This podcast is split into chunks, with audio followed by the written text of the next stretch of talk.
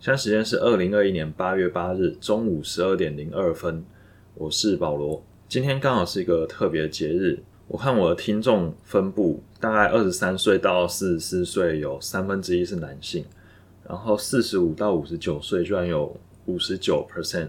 是男性，也就是将近六成了。所以这其中应该有蛮多爸爸的。那祝所有当爸爸的父亲节快乐！这次的主题是打造专属飞轮，转动你的生命和事业。上周我把《飞轮效应》这本书读完，那这本书很薄，尤其是书的本体啊，因为其实它后面一大堆全部都是附录，然后这些附录看起来其实好像是找这些人来写序，结果因为他们都写的太长了，就最后把它全部都变成附录放在书的最后面。那因为书本身的内容。也没有太多页。其实，如果认真看，或是你看书速度快的话，可能一天就会把它看完了。这本书的作者是 Jim Collins，他有非常多的著作。那这本可以算是他所有著作的精华版。所以，如果你没空看太多本书的话，可以直接看这本书，先了解整个框架。如果对其中的一些细节很有兴趣的话，再去买其他本书来看。里面会有更多详细的案例或是解释。那如果你是一个本来就已经看过他其他著作的人，这本书对你来讲的帮助可能就没有到非常的大。所以我看有一些网友的书评就是给一个差评，因为他们可能前面的书都看过，然后他就觉得说这本书好像只是老酒装新品的这种感觉。Anyway，它虽然简短，但是提到的概念是重要的。整本书围绕着两个核心，一个就是飞轮效应。也就是这本书的书名嘛。那另外一个，他不断提到就是刺猬原则、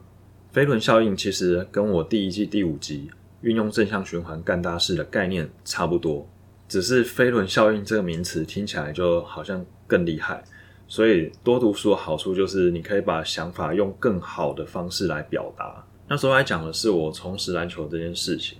如果以飞轮来描述的话，第一个就是先练投，提升准度。然后接下来体力还有命中率也跟着提升，接下来再去斗牛，那这时候斗牛呢，嗯，胜率就高了嘛。那赢了之后，你在场上可以累积更多的实战经验，那在场上也可以投到更多的球，这样呢又可以在提升比赛中的投篮准度。那准度提升之后，你留在场上的时间又提升，这时候就是一个飞轮转起来的状态。如果说我一开始重拾篮球就直接去斗牛，那这样的话，可能飞轮就转不起来了，因为我可能斗牛，结果因为命中率不好嘛，体力也差，然后马上就输了，输了就下场，然后之后再上去斗牛，结果投没几球又下场，这样的话，整个飞轮是转不起来的。如果说单纯只是想要运动，那 OK fine，没什么问题。可是我除了运动，我也想要赢，所以我必须要更有策略来进行这件事情。Jim Collins 有提到，许多企业常犯的严重错误之一。就是在于成功的时候没有乘胜追击，其中一个原因是因为这些领导者开始着迷于无止境的追求下一个爆点，但是对于真正卓越的企业来说，爆点不是特定一条事业线、一个产品、一个想法或是发明，良好的飞轮结构就是真正的爆点。飞轮不一定从头到尾独一无二，真正让大赢家与众不同的是。就算他们起步比该领域的先锋还要晚，但是他们还是有能力把最初成功转换成持续运转的飞轮。新产品市场的开创者很少成为最后的大赢家，小于十 percent。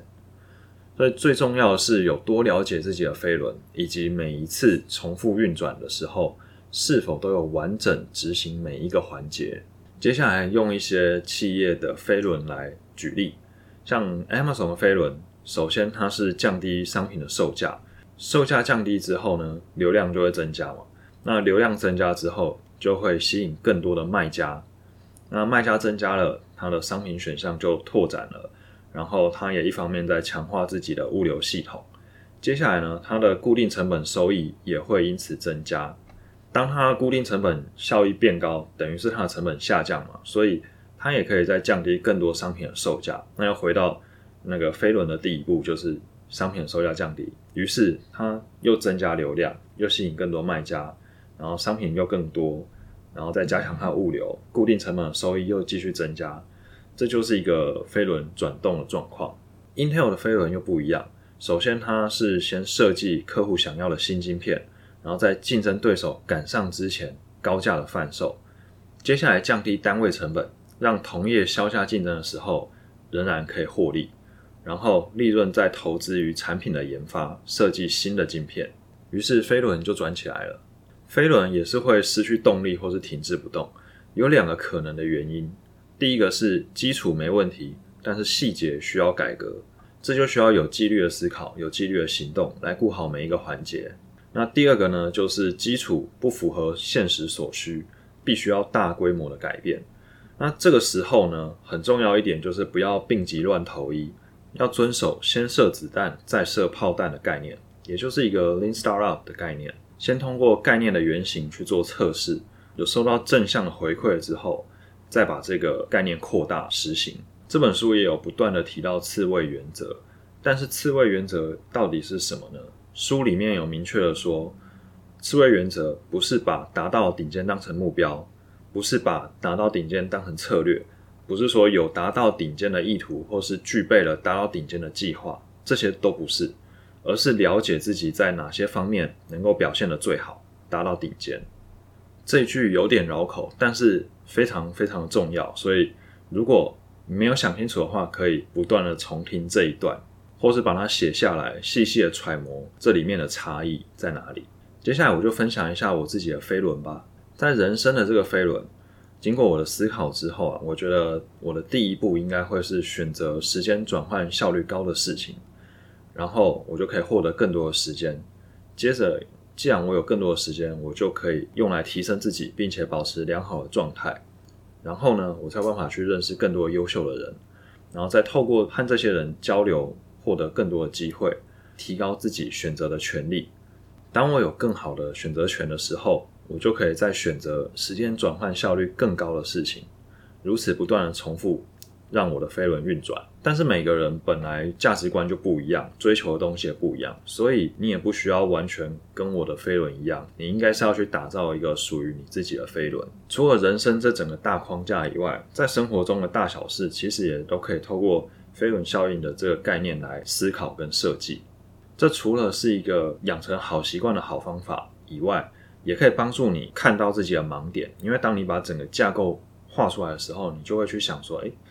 中间是不是哪里断掉了？有没有什么地方我没有想好的？像我自己在思考我交易上面的飞轮的时候，不同的市场商品可能就会是不一样的飞轮。台股的话，我首先第一个是花时间检讨绩效跟学习，接下来减少犯错，提高胜率，然后呢信心提高之后进场就比较敢压敢爆，然后获利就会更多更稳定。然后获得更多的时间，再把时间投入检讨绩效跟学习。外汇的话就稍微不太一样，呃，我会只做高胜率，然后正 EV 的单。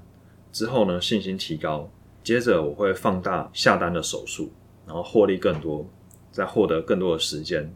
再拿这些时间来检讨绩效还有学习。我的 Podcast 当然也是有飞轮，首先就是先不断的输入，然后持续的创作。带给听众价值，那听众获得价值之后，就会订阅、分享，还有回馈，应该吧？我想，当这些事情发生之后，我就会获得成就感。获得成就感之后，当然就会让持续输入跟输出更加的起劲，那飞轮就也会越转越好。所以，当你听完我的 podcast，如果觉得对你有帮助、有价值的话，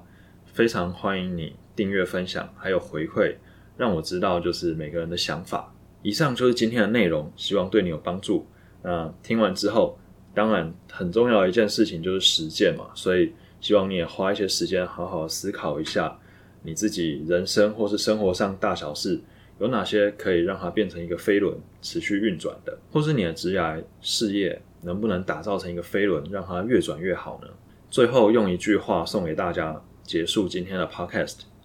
失败是一种心智状态。真正的成功是不断的跌倒，再重新爬起来。